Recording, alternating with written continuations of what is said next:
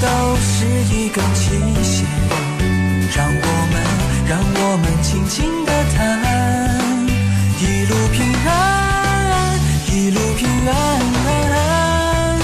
河北 Traffic Radio。FM 九九二，河北交通广播。您现在选择收听的是河北交通广播，接下来会进入我们今天的九九二新东方教育时间。艺考生这个话题现在备受社会瞩目，但是艺考生自己现身说法的声音呢却并不多见。那么今天的节目当中，我们就来了一位艺考生，当年的艺考生，现在呢已经是大学生了。回想过去，他最想跟大家分享的是什么？欢迎您锁定收听九九二新东方教育时间。这么多大学，我报哪个好呀？电磁场、圆锥曲线、勒夏特列原理，带电粒子在磁场中运动。我勒个去！雅思、托福、GRE、SAT，出个国要学这么多啊？早恋怎么了？这熊孩子！有困惑没关系，请同学们拿出手机、收音机，一切可以收听广播的设备调到 FM 九十九点二。每晚八点，九九二新东方教育时间会八点告诉你答案。九九二新东方教育时间。育时间。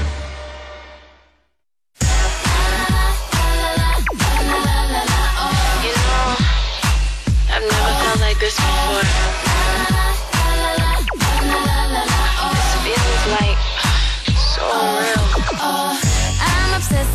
When just when thought of you comes up. And I'm aggressive just when thought I'm close enough. You got me stressing, incessantly pressing the issue. Cause every moment gone, you know I miss you. I'm 各位朋友，晚上好，八点零六分，您现在关注的是河北交通广播正在直播的九九二新东方教育时间，我是王哲。在节目当中有任何问题，教育、考试、学习相关的话呢，可以和我们来取得联系，电话呢是九六九九二。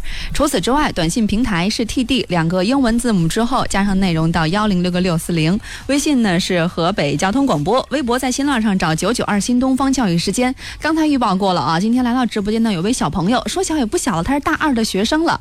做客直播间就是要跟大家一块儿来分享一下，到底艺考生这条艺考路是怎么走过来的，学习有多苦，时间有多紧，还有就是他在补习的时候，学习文化课的时候，又有怎样各种酸甜苦辣的故事，走入孩子们的世界，让我们真切的来了解。我是艺考生，到底是什么样子的？首先来介绍啊，带领这名艺考生来到直播间的老师，来自于新东方石家庄学校优能中学，呃，英英语老师，另外也是艺考项目的常务副校长，是吗？朱亮老师。呃朱亮老师 依然是那个不响的话筒啊，换一个。啊，对对，这个响啊。好的呢，主持人好，嗯各位听众朋友好。嗯，好，这就是我们的朱老师，也是非常棒的英语老师啊。另外一位就是我们下面要介绍的这位同学了，也是朱亮老师的同学。这样，呃，我知道小名叫小翠儿，小翠儿的名字好像更响一些。具体的，我们来请朱老师介绍。啊，是的，小翠儿的名字我觉得还是更响亮的，她的大名应该叫庞雪莹，嗯，啊，是我们这个一二年的那一届的学生，好，啊，现在就读于大二啊，学的是声乐专业，好，但其实呢也是这个学校广播台的部长，呃，对，就就官儿比我大，啊 是来的时候一路蹦蹦跳跳的，就嗯特别想。想和这个主持人有一次现场接触，想见一次活的。呃，对对，刚才就是恨不得抱小强一把，是吧？来，小翠儿来跟大家问个好。哎，大家好，主持人好，朱亮老师好，我嗯是小翠儿。哎啊，先平和一下我自己的心情，现非常激动。现在还是扑通扑通的啊。小翠儿声音也很温柔，人长得非常漂亮啊。嗯，谢谢。刚才、呃朱亮老师说，小翠儿当时是学声乐的，是吗？对，啊、学了多少年啊？这个作为艺考生，呃，学了四年专业。四年专业啊。嗯，我们提到很多说联考啊、校考啊，甚至是文化课，这个好像是对于艺考生来讲啊挺重要的一些事儿。嗯，你这个现在最有印象的，当时联考还记得吗？记得。啊嗯，我是一二年前年的艺考生。嗯，我记得当年，呃，我是联考的第一场，哦，早上是八点。嗯，所以说通过声乐声其实声乐的学生还好，嗯，器乐的，比如说还有呃搬他的那个乐器，乐器，嗯，对，舞蹈的还得呃很早起来开始压软弓，嗯一些之类的。其实声乐还好，早上开个嗓就好。哦所以我也是比较幸运的一个声乐艺考生。每天那天是我记得四点多，我爸妈呃，嗯从家出门儿，然后到化妆的地方是头一天给人定好了。哦，就是你们考试是需要化妆的是吗？。对，一定要化妆。哎，这这个朱良老师，这个学画画的好像不用这一招呃，吧？学画的学画的是不用的，学画一般是画画好画就行了。哦，难 难怪说学艺术的都是 是的漂亮的，有的时候就就在艺考季的时候啊，有的时候嗯我们会在，比如说艺校的附近或者考场附近，嗯，有一辆车咔停下来，车上就下来一个浓妆艳抹，穿着就咱礼服那种感觉的，哎，就出来了。你说这怎么好奇怪？这干嘛呀？这、啊，其实他们不是 不是搞他们是考生是吗？是考生对，并不是搞狂欢节，其实都是考生。你你当时考试也是这样的吗？就是妆容啊，然后礼服啊，对，都要有都要有哦比如美声民族的要有那个裙子要撑子，嗯很费劲。其实穿那个，嗯尤其是他那个礼服，其实看的很好看，但是穿的里面会有，比如说绣花纹，它会很扎，特别难受。啊对对对，我我我知道我知道，因为我们嗯有活动的话，一一般也会有晚会嗯场合的话，而且必须，尤其是学声乐的，你一定要提前一个小时或两个小时之前穿上，那样的话嗯。你能调节你的气息。要么你一穿上就去唱歌，它那个气息它是不好调节的。啊，就是礼服对，它会有时候比如勒啊，你一般比较紧，一般比较紧啊，哎，那是不是说，比如说穿着跑跑上几圈就会好一点？崩线了。啊，那我这么来理解，就是学声乐其实就是唱歌的，是吗？对对通俗来讲是这样的。对对。哦，开了嗓之后，那你们考的话考什么呀？就是考民俗啊，什么考美声啊，是各种这样考还是嗯？它就是有专业，嗯呃，声乐它分为三种：美声、民族、通俗。啊嗯，然后要是联考的话，就是考主项，就是唱歌，嗯然后考小三门儿，也就是咱们平时说的呃试唱、嗯乐理和听音、啊这三门儿。嗯，哦，这这就是考试是吗？对。我嗯经常听节目，就是经常说美术生，对嗯，声乐生比还是比较了解少的。对，美术生这个占占比比较大是吗？对，占比比较大。对，然后其次是声乐，嗯啊嗯，美术生最大，对，嗯然后是舞蹈，生然后是舞嗯蹈，对。啊，你你当时记得就是考的时候你唱了什么吗？现在还有印象吗？就是嗯有有具体考到哪一首歌还是怎么着？就是小三门那个我们就不说了啊。当时是因为，呃，咱们我们都有专业老师嘛，嗯专业老师就会有两个极端，嗯一个就是说会给你找一个大家都耳熟能详的歌曲，爱情买卖 可以有，哦哦，真的会考这种歌可以有，哦。就是会给老师啊、眼前一亮。比如你要考通俗的话，啊。你要是这首歌你是二度创作过的，哎对，哎，还真对吧有，特别提分儿。嗯。啊、如果就是说，呃，美声、民族，嗯。呃，要么就是唱那些耳熟能详的，要么就是唱那些特别冷门的歌曲，就从来没听过的。嗯。嗯，是这样会分数会高一些。嗯。然后我们都会讲，早上最早那场其实并不吃香，嗯嗯，因为就是说，不管从呃考生他那个生理，他那个不管是都没有开好嗯这些，然后再加上好像都是说第一场他会压分比较严重。嗯，嗯，你是第几场考的呀？第一场。哦，大早上第一场八点。嗯，你对你的成绩就是现在想来还满意吗？呃，其实我是因为联考，它就是主要拿个合格证，嗯嗯，主要是为了以后校考，哦对吧？所以说联考就只是拿，我当时就是拿校考做一个铺垫，先练个嗯手，看看那个嗯到底是个什么氛围。就是联考能过就行是对吧？，嗯嗯，因为我我报那几所学校，就就说是一所，啊 结果就报了一所，就报了一所学校啊，嗯，然后他只看校考成绩，嗯，所以说就是先拿联考，也知道肯定能过嗯啊。正好赶上我那天联考和校考同是同一天，嗯，上午考完，下午又一场是吗？没有，是同时是上午，哦，那怎么办？那就是。呃，头一天跟校考那边打好招呼，十点以后再去。哦就从这边穿大裙子、抹浓妆艳抹的，戴着大嗯头饰，联考完以后立马坐车又去信宫嗯去校考。嗯啊，还真是不容易就是这，这这点就看出来辛苦了啊。嗯，其其实练功的时候，我觉得是更辛苦了。平时平时练功，对对，应该是小翠儿应该是这个专业学了整整嗯四年的时间。嗯很繁琐，具体怎么学的，我觉得也可以稍微说两句。很繁琐。四年，就是你在考试之前，考联考、校考之前，你是一直在哪儿学？就自己有报培训呢，呃还说是艺校？艺校？嗯哦，艺校的学生，对，嗯嗯，专门艺校，而且是呃中专，嗯就是他是并不注重有。其实说艺术生嗯有两大极端，嗯，又是两大极端。第一大极端就是，嗯，像我这种，纯艺术生，我觉得就是他几乎把文化课都放弃了，完全不学了，因为我我记得我听的是秦岚呢还是谁啊？他曾经嗯做过一期演讲，嗯他说。我是上艺校出身的，我们是从来就不学，一周可能就一次文化课。对对对，他说啊，他说所以说他们的文化课底子都比较薄弱。对，其他的时间都是安排给专业。嗯，还有一种艺术生就是，呃，现在也是很常见，也是被社会很瞩目的那种。嗯，他是三年，他正儿八经上高中，嗯，最后半年或一年他是出来学的专业。对，这有一类有有一部分是这样的。所以说他。他像后者，他还是有一定基础的。嗯嗯，像我们这种，就是算是就是可以说是零基础。嗯嗯，会会担心吗？就是在考之前的话，就觉得自己文化课很弱，可能这个会拉分儿。其实，呃，真正的艺术生，尤其是从家庭这方面开始，嗯，呃，在高考前三个月之前都不会考虑文化。哦，等于说你们完全集中了就学文化，就这么几几段时间，从现在开始大概也就是。对，也就是说之前的。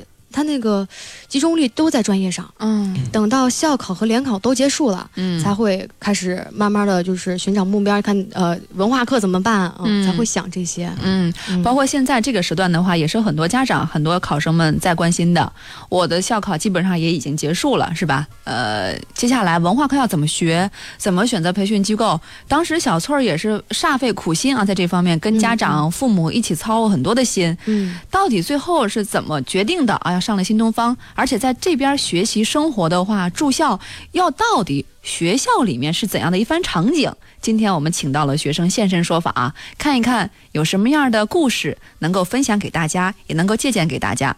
如果说您有这方面的疑惑，想要跟我们来联络，关于艺考生的文化课学习也好，艺考生的生活也好，我们都愿意和您共同来探讨。电话呢是九六九九二，短信平台是 TD 两个英文字母之后加上内容到幺零六个六四零，微信是河北交通广播，微博在新浪上找九九二新东方教育时间。各位河北交通广播的听众朋友朋友们，大家好，我是俞敏洪。祝大家学习顺利，生活开心，身体健康，万事如意。请大家关注九九二新东方教育时间。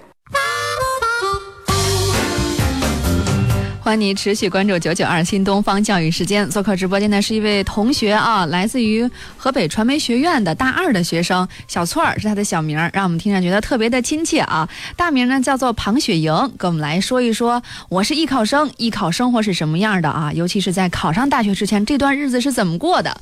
朋友们有什么想跟我们沟通的话，打电话九六九九二。还有一位跟他一块儿来的，来自于新东方石家庄学校艺考常务副校长朱亮老师。这样，我们来听线上这位朋友的问题啊。喂，你好。哎，你好，是我电话是吧？是的，是一位家长是吗？哎，对对对对。啊。呃，那个，因为我也是天天听，我是那个我孩子高一了嘛。嗯。啊，您说。呃，去去年刚上啊。嗯。那个完了，可能是从初中和到高中的有一个区别啊。嗯。现在是他在高中那个初中特别好。嗯。嗯。哎，一上那个一上高中以后就就有点下降太多。嗯，他是我我我的孩子是在正中，嗯，正经正中，嗯嗯。完了以后呢，那个我这是头年了啊，我说说，头年了是找咱们新东方的老师好像补的课，嗯，呃，效果挺好，嗯。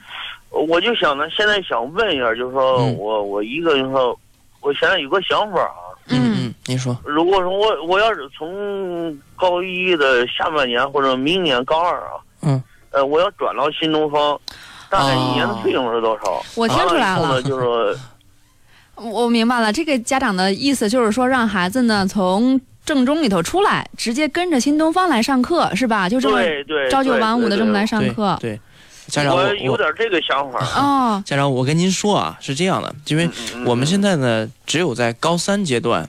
呃，冲刺阶段才有这种封闭式的、这种全日制的校区。嗯，那么之前高一一直到这个高二年级啊，我们都只有这种周六日的走读班。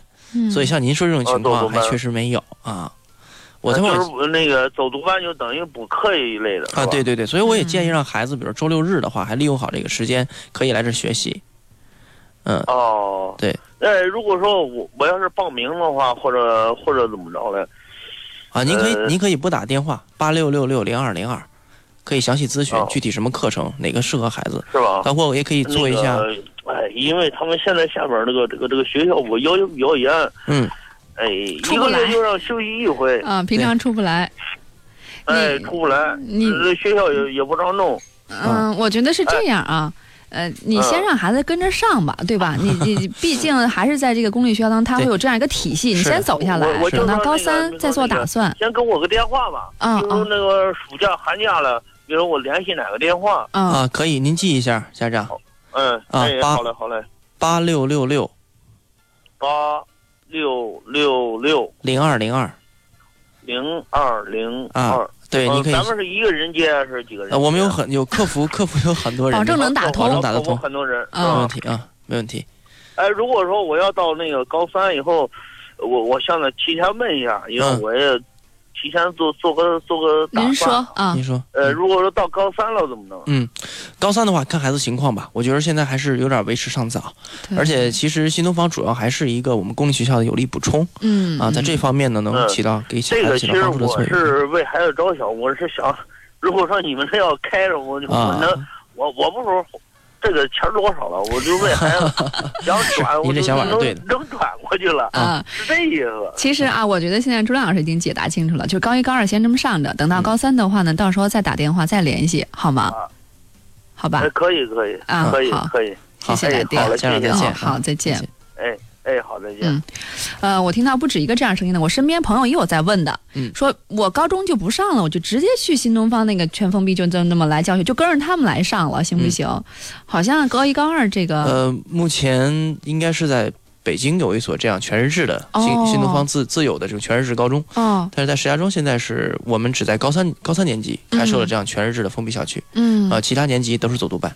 而且我听说春季班就是春夏秋冬，它四季班都是开的，但是这个即便上的话是只有周末有，是吗？对，一般情况下就是孩子放假的时候啊。啊，新东方开始开始上课，啊，呃，孩子上学的话周末这也算是吗？啊，主要是周末吧，哦。周六日主要是这样的一个情况。嗯，。他可能在正中来回比较远，对，嗯一星期可能回来半天啊。啊，基本住校的孩子都是这种情况，郑州啊。嗯，可能不一定一星期能回来，两个哎星期很多孩子就要等到半年才能见一回，比如说衡中的，嗯嗯暑假班见特别好，特别亲，然后学了很多东西，很开心，嗯。然后回去再见就等到过年前了，哦又见一面，老师我们回来了，就这样。哦然后说什么时候还要回来？他说老师，我想着在高考之前，嗯。因为我们在在这个六月份呃高考之前还有几天的押题、嗯。点题班，嗯比较密集，比较集中，那时候孩子大部分是能回来的，啊。啊，在押题班再冲刺一下，有这样的情况。嗯，先先那个家长先别着急，毕竟才高一哈。对，呃说到这儿的话，当时小翠儿那会儿着急吧，就是艺术，因为文化课这个基础好像是比较弱，他说据专长说是零基础，嗯嗯。真的是这样。嗯基本没有参加过正规的考试，嗯，对吧？中考中考中考没有哦，中考也没有。啊，因为我是从初二嗯直接蹦到的上的高中，嗯也算是中专，嗯因为中专我要上四年。嗯嗯，所以说，呃，当时算是从初二试试考能不能考上，嗯如果能考上，直接直接去了。嗯然后最后是考上了，然后刚才跟朱亮还说，老师还说，就是说中考他那正规正儿八经的考试我都没有嗯。参加过，嗯。夸张到就是说，呃，英语用二 B 铅笔就是涂卡那些规矩我真的都不知道。因为没有参加过考试对啊，对对，这些都是啊，第一次涂卡人到新东方，对第一次哦在新东方第一次涂卡，第一次涂卡，对，啊是就是模拟。新东方到后期就经常模拟考试，嗯，然后我们宿舍人就会提前有一天买那个二 B 铅笔，我都没有见过，还有那个铅是那个宽的，我觉得很稀罕。这一点就学美术的应该说还是比较有基础的，学美术的应该懂啊。嗯，然后我就我就当时就觉得懵了，嗯原来觉得考试还有这么多规矩。不是拿起纸就写，对对对，我们一直、嗯我们这平时初中考试也就是一张卷子，连个那个答题纸都没有，啊，就是这样。嗯，所以说到校考，校考刚完了以后，嗯找就一想到文化课就特别着急，全家都特别着急。嗯，那肯定在这个文化课的学习上也是非常受重视的。对就是你当时是怎么来考虑，怎么来选培训机构？为什么最后定在这儿？呃，是因为呃，当时考完了以后，我爸妈我们一家三口，嗯就是把石家庄大大小小的培训机构我都转了一遍。嗯嗯，因为呃，第一开始了解到新东方，是因为好多家长去校考的时候，不知道该从哪块儿，就手续啊，怎么就是应该去哪儿，然后从哪块儿报名，考流试都不知。。道对，嗯啊，新东方在信工那一片儿有一嗯。个设了一个咨询点儿，嗯，嗯，我信息工程学院，我在这儿做一个旁白解释啊。啊，括号新生啊，然后就他新以就以新东方第一开始就以为是那个厨师技校，说对，厨师技校，我是教西点的，就以为颠大勺的。嗯，后来才知道哦，原来新东方就是俞俞敏洪俞敏洪那个新东方就知道哦，品牌很就首先第一感觉非常好，品牌很大，对，然后所有的呃机构我们都去看了，嗯。最后选了一个环境好，然后我觉得师资力量各种各种方面比较适合我，嗯。最后就呃就在新东方了。嗯，这贵嗯贵嘛，这 环境好，师资力量好，听着。我还可以吧，我觉得嗯。应该比一般市面上，比市面上很多机构都还略低一些。因为我们我们也我们所有的费用都算在一起，对，哦就是我们就交一次学费，然后包括住宿什么都在里面没有额外的这。些我们还我们我们家还真就是算过，嗯。他们好多就是一看学费三千几，就各种就某个数，嗯。他到后期他会一直要钱，这个我们真的是了解过。嗯嗯，到后期没准儿价钱比还都没有这个省心，尤其我爸妈就说你交一次就就可以了。嗯，就所有钱都在这儿，能看得见。对，中对嗯中间又想到一个好玩的事儿，嗯当时是有一个同学，呃，同学是比我高一级，就是当时我要高考的时候，他已经上大一了。啊啊，他报的是一个别的一个培训机构，嗯他明明是考的河北传媒，嗯但是他在那个机构，他挂他那个照片儿，嗯写的是别的学校。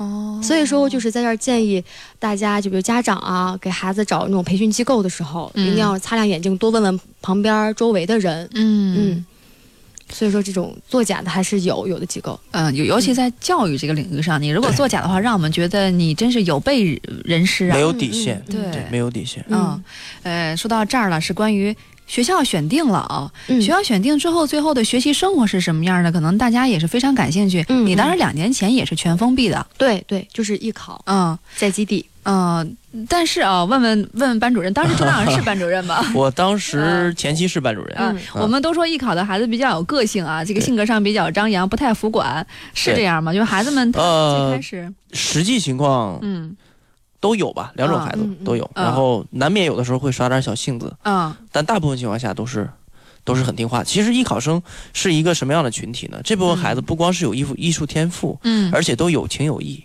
嗯特别明显的特征就是每年就我教过的很多，我因为我同时也带很多文化生，嗯但是每年都回来看我的，嗯，就是我教过的艺考的这帮孩子，不。嗯很够，年年回不对，不。对，不对，专你不能这么来比啊！就是艺考生更有趣，主要是你可能跟艺考生这些孩子们就是朝相处的时间夕相处，长对，经常在一起，包括他们因为是全封闭的管理嘛，可能感情会更加深厚一些，更进一步。嗯，啊，也可以说是这么回事儿吧，嗯确实嗯是在一起待的时间比较长，嗯。嗯，相处的比较时间也比较长，这种相互的接触的多，嗯，情感也建立的更结实，是吧？嗯对这个问题，其实我是呃可以说一下的。啊，就是刚才您说的那个，就艺考生他那个情绪和思想，他波动很大，嗯那就有的不好管理。嗯我当时是给我自己已经做好，找好我自己的状态了。嗯我们艺术生确实有一种状态，它是一种，呃，把自己剖析的很干净，嗯就觉得这个地方我我忍受不了，嗯哦、思想非常活跃。嗯当时我就告诉我自己要无条件服从。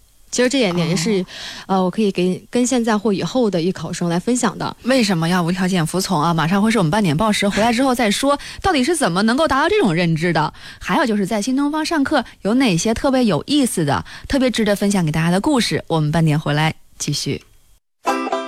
高考政策解读，权威、名师在线答疑，精彩、海内外教育理念引荐，高端、出国留学留洋经验分享。杨家，河北交通第一广播携手知名教育机构新东方，全情打造九九二新东方教育时间。每晚八点，不见不散。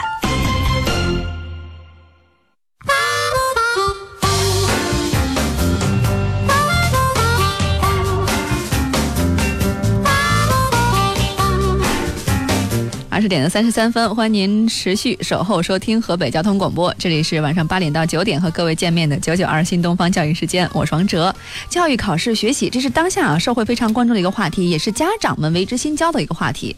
但是孩子们在其中到底是什么样的感受？尤其是这两天呢，张学习非常紧张的高三生啊，尤其是更加的备受瞩目。但是艺考生又是其中当中一个特别具有特色的群体，他们的学习是怎样的？今天在直播间当中，我们就和大家聊一。聊这些方面的内容。当然，你有其他的问题也可以和我们来沟通，电话九六九九二，短信是 TD 两个英文字母之后加上内容到幺零六个六四零，微信呢是河北交通广播，微博在新浪上找九九二新东方教育时间。做客直播间的小翠儿啊，刚才半点之前说了一句话，我觉得其实挺惊讶的啊，周亮，嗯就说我告诉自己要完全无条件服从，你是怎么会有这样的一个认知？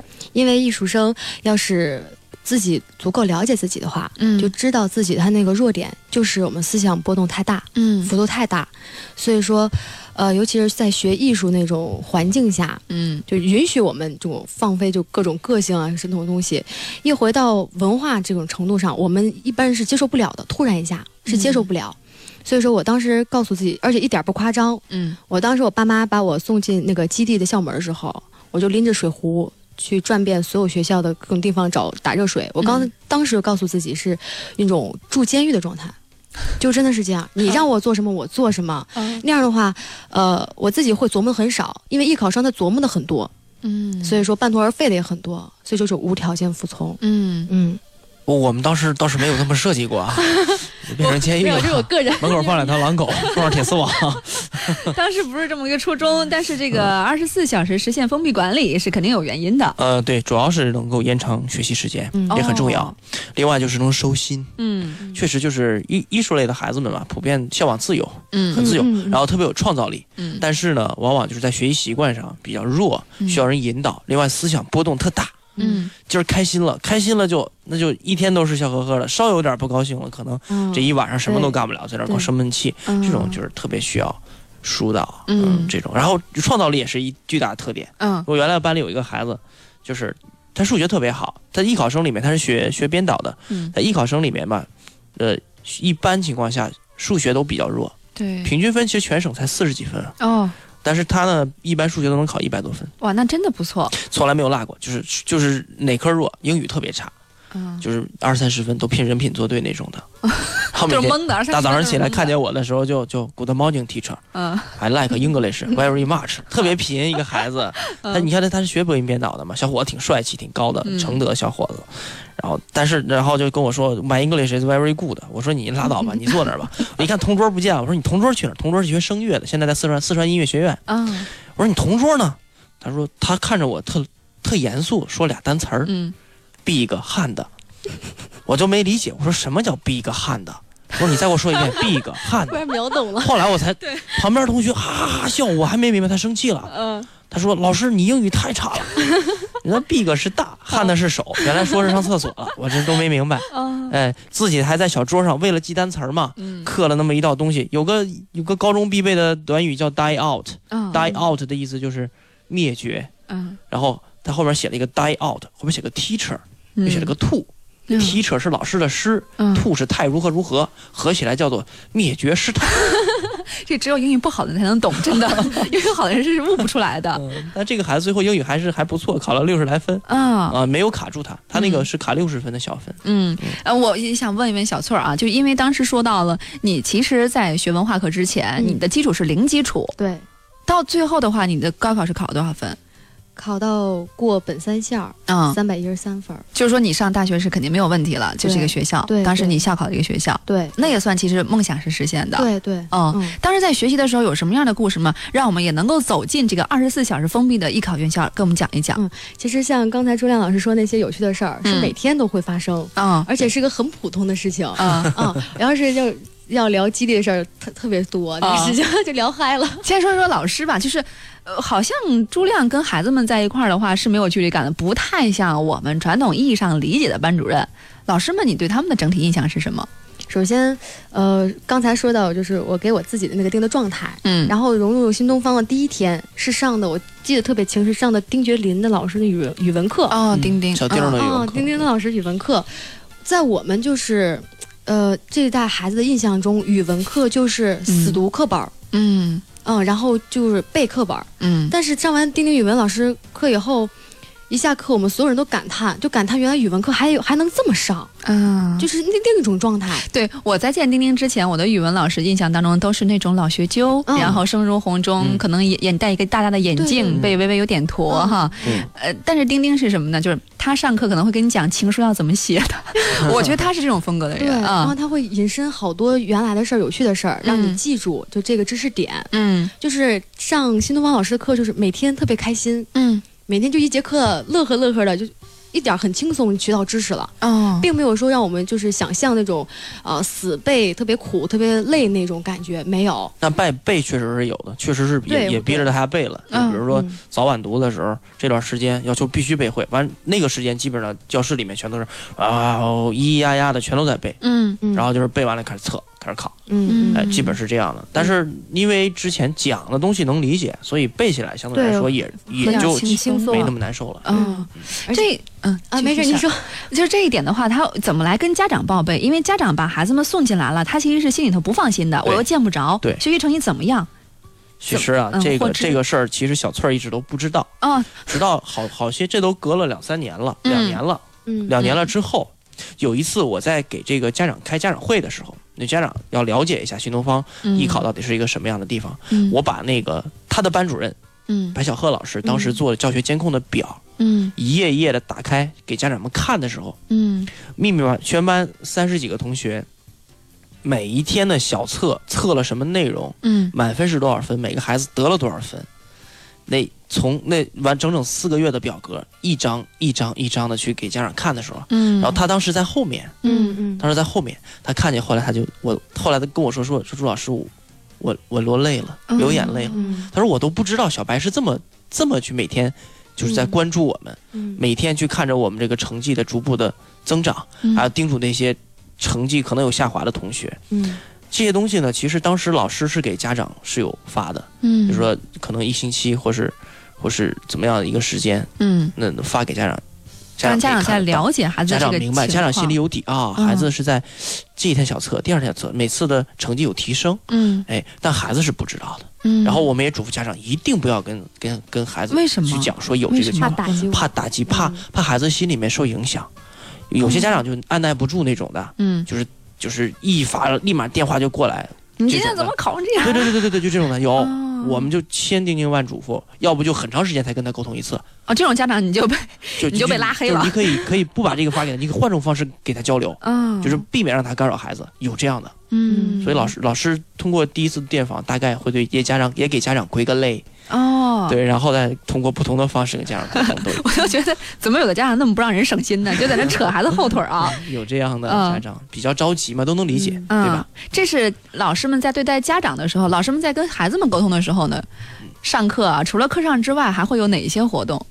呃，反正能想到最有趣的两件事儿，嗯，也是新东方全体老师最感动我们学生的事情。嗯，正好我是当年二月二号一期班进的同学，也是最后一天六月二号最后一天走的，嗯，整整跟完小四个月，嗯，然后正好起初赶上了两个假期，一个呃，你们还有假期啊？这四个月里就两个五一？两两个节。啊，一个是元宵节，哦一个是情人节，但是我们不能回家，这是两个假，没放假，没有放假，就是两个节。哦。元宵节当天是，呃，大早上我们全体同学起来，嗯，走到楼底下，就宿舍一楼的时候，闻见了一阵飘香，嗯，所有老师就是煮着大锅给我们煮元宵吃，哦。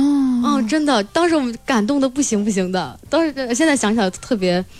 就是你你想一下，哦。就就换位思考一下对啊，每天对我就觉得特别苦，然后大早上今天就知道元宵节，但是没有爸妈，嗯，老师们陪你一块儿吃元宵，给你煮元宵。然后情人节那天，我记得是朱亮老师一个一个班一个班给我们发巧克力，哇真的每人都有吗？对，特别贴心。而且朱亮老师说的还很严格，谁要不吃的话，谁谁找不着对象啊对 对，谁不吃就开除谁。对，真的是这样，啊特别贴心一些事情。我就今年还是这样，每年都有这样的传统嘛。今年也有，今年今今年情人节孩子们也也发，但对今年也巧了是情人节和那元宵啊赶在一起了。对，中午是吃的元宵，发现煮多了十个，大哥吃不了。就每人十个呃，对，每人十个。后来发啊现大同学们都是俩人吃一份然后晚上当时在晚自习马上要结束的时候，班主任进去嗯。发了情人节的巧克力，嗯，孩子们这一顿欢欣鼓舞，哇，特别闹，乐乐呵呵就回了学校，回了回了宿舍。嗯。尤其是到现在，我们这些老生，嗯，这些节日我们还是会去基地看望老师，哦。然后再跟他们一块儿吃顿元宵。今年我又去了，又蹭了块巧克力。我觉得对于小翠儿他们来说啊，这个艺考基地不像是一个培训机构临时的，倒像是自己曾经战斗过、生活过的一个，真的是一个学校，对它就是这样的感情。嗯，然后看待宿舍人就真的是有种战友的感觉。嗯嗯，对，还有个事儿，就是我有我是因为第一天去的，嗯，那个宿舍就我一个人，后来他们就慢慢陆陆续续都过来，嗯我就被他们评为宿舍长，然后宿舍长我就。呃，说我就得对人家负责任，就给人嗯 那个小翠儿很有责任心哈。对啊，好吧，谢谢。买我买了一根儿那个马克笔，嗯，就能擦掉油性那种。嗯，它那块儿有窗户，我就在最上面写上每日必备公式。必备公式是学习的学哦，每日必备数学就是必须要背的是吧？对，就是今天老师教的这三个公式必须背过的，我回去中午的时候就可以写上，晚上我们一个一个检查。你们宿舍里头自己的对，检查八个人，哦嗯，就我一个一个下了晚自。习回去以后自己的弄。对，啊，你们感情很深厚啊！就是一般孩子我不告诉你，这个我自己背。我我们往往是有嗯误区的，嗯认为这个艺考类的孩子是因为文化课不好，不是。不是吗？事实上，很多孩子都不是，大部分孩子我觉得都可能不是这样的。嗯，像像他们宿舍里面，大部分都是这种，就是一直都是真正学专业学好长时间，然后嗯然后呢，一心这个扑在专业上，啊没有涉及到文化确实之前好长时间就没学过。你像有嗯那个河北省长地第二名，他从初二年级就开始不学了，是跟小翠儿跟一样啊情况。哎，但是呢，他的意志品质嗯和这种就是对于自己想要的东西这种追求的愿望都是非常强烈的，嗯。我都很佩服。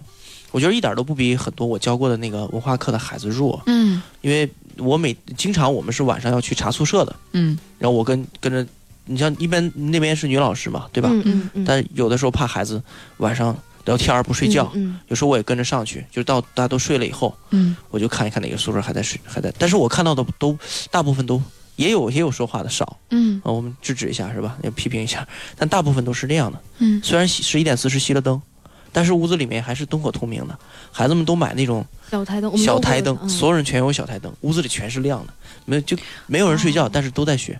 熄了灯之后，这种情况要到两点左右才会。你们每天都那么拼呢？那没有办法，因为你知道，你之前就四年五年学的专业，嗯，你考得再好，你文化课不够，嗯。以前全付付出的努力全都白费了，所以说嗯只能这样。嗯。我们每个人都会给自己在床头贴一张就是便利贴，嗯，呃，上面记着我是谁谁谁，我语文要达到多少分儿，然后总和，这就是我们的目标。我们会告诉自己，一天你提就平均下来一天你要提多少分儿。嗯。我当时算是我一天提两分儿，这样的话压力和就是会小一点儿，一天提两分儿，嗯，然后就慢慢的就朝这个目标进，嗯，都是这样。刚才分享的是老师跟孩子们之间吃元宵、吃巧克力，这个听着很欢乐啊。包括说给家长会有这样的报备，让家长放心了。但是其实最重要的啊，含金量最大的是老师的授课到底怎么样，如何能够保证孩子们在提分上真的就这么出成绩？回来之后呢，我们继续和大家一块儿来分享。如果说您有这方面的疑惑的话呢，艺考生文化课补习，或者是关于高三的孩子、高中的孩子怎么学习，都可以告诉我们。电话是九六九九二，短信 TD 两个英文字母之后加上内容到幺零六个六四零。微信河北交通广播，微博在新浪上找九九二新东方教育时间。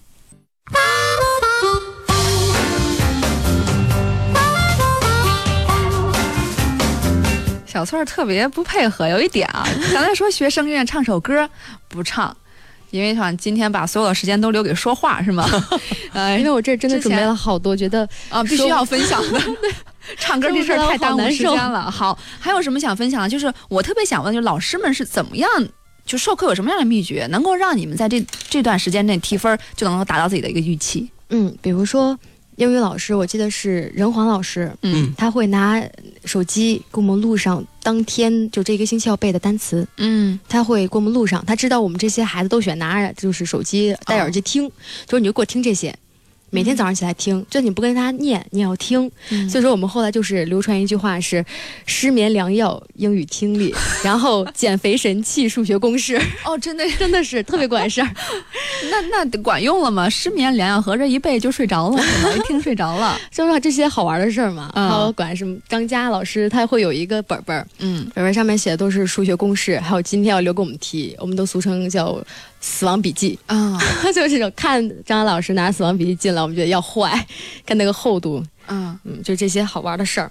到后来，尤其是艺考生到五月份的时候，嗯，再加上每个班同学有是外地的，都会陆陆续续走。当时留在那块儿的学生会有一种磨合期，嗯就五月份就已经坚持不下去了。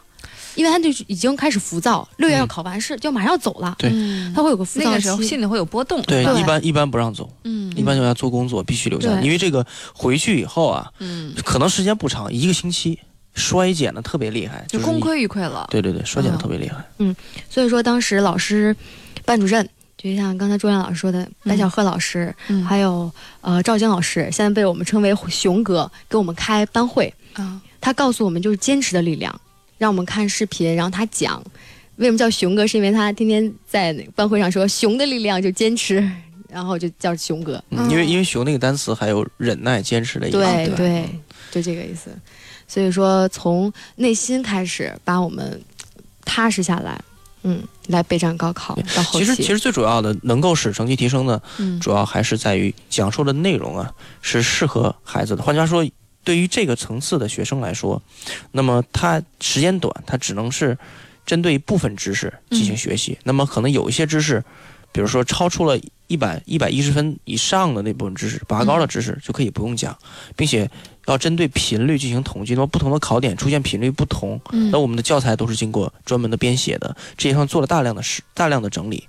那么教材的顺序也是按照由易到难，并且由由高频到这个低频的顺序来排列的。嗯其实高频的考点往往是考的相对简单的。嗯，高高频的考的是简单的，嗯，有一些往就是前面那些就是知识点，比如它分题型嘛，嗯往往是相对来说不是很难的。那么越是越是这个难的题呢，可能它的考点相对来说呢，它的考频的数量呃考频的次数又又相对低一些。这是我指英语而英语而言啊，对对，英语是这样的，基的本上。确是这样，就是它考的少的难的，它其实是在就是挑选上它面其实是一个选拔的需要才会才出现来的题目。嗯，啊、这么四个月过去之后，到最后结课的时候啊，有有什么想跟我们说的吗，小崔儿？我刚刚就在想，这看这个时间一秒秒过去，我有 有两件事我一定要说，好因为这两件事是最触动我的。当时，嗯在我是六月二号当天走的，啊，八号、七号就考试了是吧？对，嗯，然后，呃，其实那天就是已经算是离校，嗯等着爸妈来接，但那天上午还是拿着书去教室上自习上自习。嗯当时白小鹤老师是我班主任，也在，他当时还教我地理。嗯，当时整个班就我一个人，因为我家是本市的，我不用赶路，哦就当天我最后一天走就可以。嗯，白老师、白小鹤老师，呃，这边有工作人员拆着窗帘，他们就是也要搬家。嗯新东方要就是呃结束了，对。这边白小白小鹤老师还给我上着上着课，嗯，就给我上着给一对一跟你自己一对对，所以说这件事特别令我感触。当时我就对白老师说：“我是说新东方老师的个人魅力是什么？高考完了以后，只要班主任老师说一句，呃，九号九号你们拿着卷子回来，我给你们讲题。新只要课堂上有学生，肯定一个不落，都会回来。九号不都高考完了，对还听什么题啊？，对，就是新东方个人魅力。我们真的当时在班里就会就就会就是这么说。不是我我很奇怪，这老师们这么做，孩子们还就真去这。其实嗯我们有过这样的班型也有设置，就是嗯就是高考结束以后，我们还要再拼搏一把，因为大学一科班儿，嗯还是有好多孩子都回来上课。嗯嗯，就是这样。高考刚结束，时间不长，哗，都回大家来上课。可能是不是留恋这种氛围，就是不想我现离开在我现在经常也会去基地，然后嗯会蹭一节课，就会哦重新感受一下。哎，你你说这个我懂，因为其实我跟新东方老师们接触的话，多半都是在呃节目时间、直播当中，嗯就听完他们说的话，真的小翠儿，我也特别想去课堂上就感受一下，哦去上上课、学习学习，就他是很吸引人的那种感受。那是下特别下次结伴一块儿去。成，我我们说说一说上谁的课哈，挨个儿听一遍。还有一个故事是什么，小翠儿？还有一件事儿是，呃，高考完了以后，嗯呃，要报志愿，报志愿的一些规矩，其实好哎，多、这个是重点。对家长还有同学从来没有经历过，嗯，而且家长那个年代他没有报考志愿，他当时那个家长年代他没有的话，艺考生这边就更对更，不了解，他什么都不了解。那、当时是唐景慈老师，嗯，呃，在在那个一个我记得是在一个大下雨天，嗯嗯，当时说的是就那那号。在新东方总部有一个报考说明会，对，嗯高考报名高考成绩出来之后，六月二十号左右，他就是来教我们，让家长都去。嗯，当天是下着大雨，所有家长坐了一整屋的人。嗯，当时我爸就是说，呃，就是别的机构就是已经考完了，谁还管你这个啊啊？就这种特别贴心，会告诉你一些技巧，然后能怎么能分到好的学校，嗯有什么样机会，千万不要让他呃走掉这种感觉。报考说明会每年都每年都我们都在做。嗯呃，这是新东方特别专业的一个领域在研究啊，而且。就我的了解，我们在节目当中也是反复多次的强调，就一个孩子学得好啊，无论他是专业课还是文化课，只有这两科加起来，在研究招考政策报好了之后，才应该说是一加一大于二的功效。对对对对，嗯，否则可能一加一都不等于二。对，孩子们可能费劲了啊，这么长时间白学了，最后的成绩的话在那摆着，却没有走好，这是很可惜的一件事情。对，嗯，最后哈，第三期文化课马上就要开班了，是吗？主要是。嗯，对，马上就要开班了。嗯，二月呃二月二十三号。嗯。嗯电话给我们说一下，如果想咨询的话。咨询的话，我们现在电话是八六六六零二零二。啊，可以直接打这个电话。对对，可以打这个电话。哎，另外最后的话呢，在二十二号的时候啊，就是周六下午的话，还有一个活动，也是公益性的，特别想推广给收音机前的朋友们。它呢是第二十八届新东方国际教育展，会在广安街世贸广场酒店五层举办。特邀的是新西兰驻华使馆教育处官员，也是新东方前途出国副总裁，还是华尔街金融才俊啊，曾经在华尔街任职是吗？是的啊，这位于老师。这么大的精神，叫做于仲秋老师。他呢会携近五十所世界名校、世界知名院校齐聚石家庄，来为大家解读海外教育、海外发展最新的政策和信息。比如说有这方面的需求的留学呀，然后想把孩子送出国呀，这些方面的动态的话，想要知道可以拨打还是这部电话八三个六零二零二。现在是。呃，为前新东方学校和前途出国提供各种报名优惠，是吧？这个报名其实不要钱的吧？如果去参加这个讲座的话，啊，参加讲座的话是是免费的，啊。这是一个公益性的讲座。啊。这个优惠是指，如果说这个讲座当天呢，嗯。有有这个考虑要报名的话啊，应该是有些优惠的，嗯。啊，特别值得一听。